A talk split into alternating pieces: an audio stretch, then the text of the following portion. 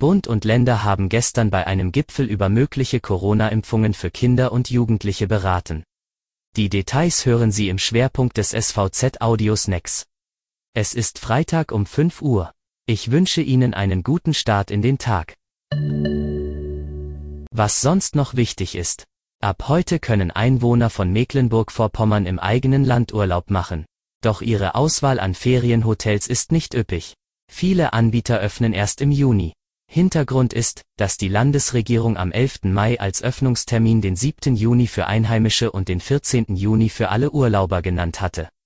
Nach einem überraschend starken Rückgang der Corona-Infektionszahlen zog die Regierung am Mittwoch die Termine auf den 28. Mai bzw. 4. Juni vor.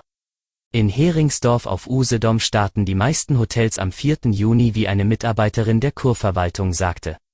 Auch in Binz auf Rügen hieß es, der größere Teil der Hotels werde erst am 4. Juni öffnen.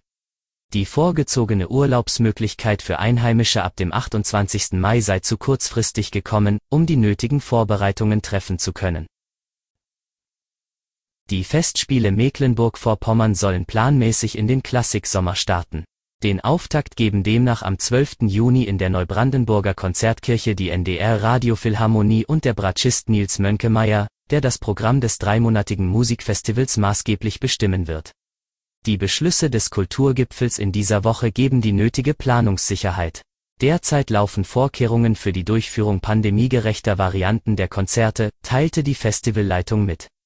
Damit bleiben zu Beginn der Festspiele den Corona-Vorgaben der Regierung zufolge die Besucherzahlen zunächst noch begrenzt. Zum Schwerpunkt. Die Corona-Impfungen von Kindern und Jugendlichen ab 12 Jahren sollen in Deutschland am 7. Juni starten. Das ist eines der Ergebnisse aus dem gestrigen Impfgipfel von Bund und Ländern.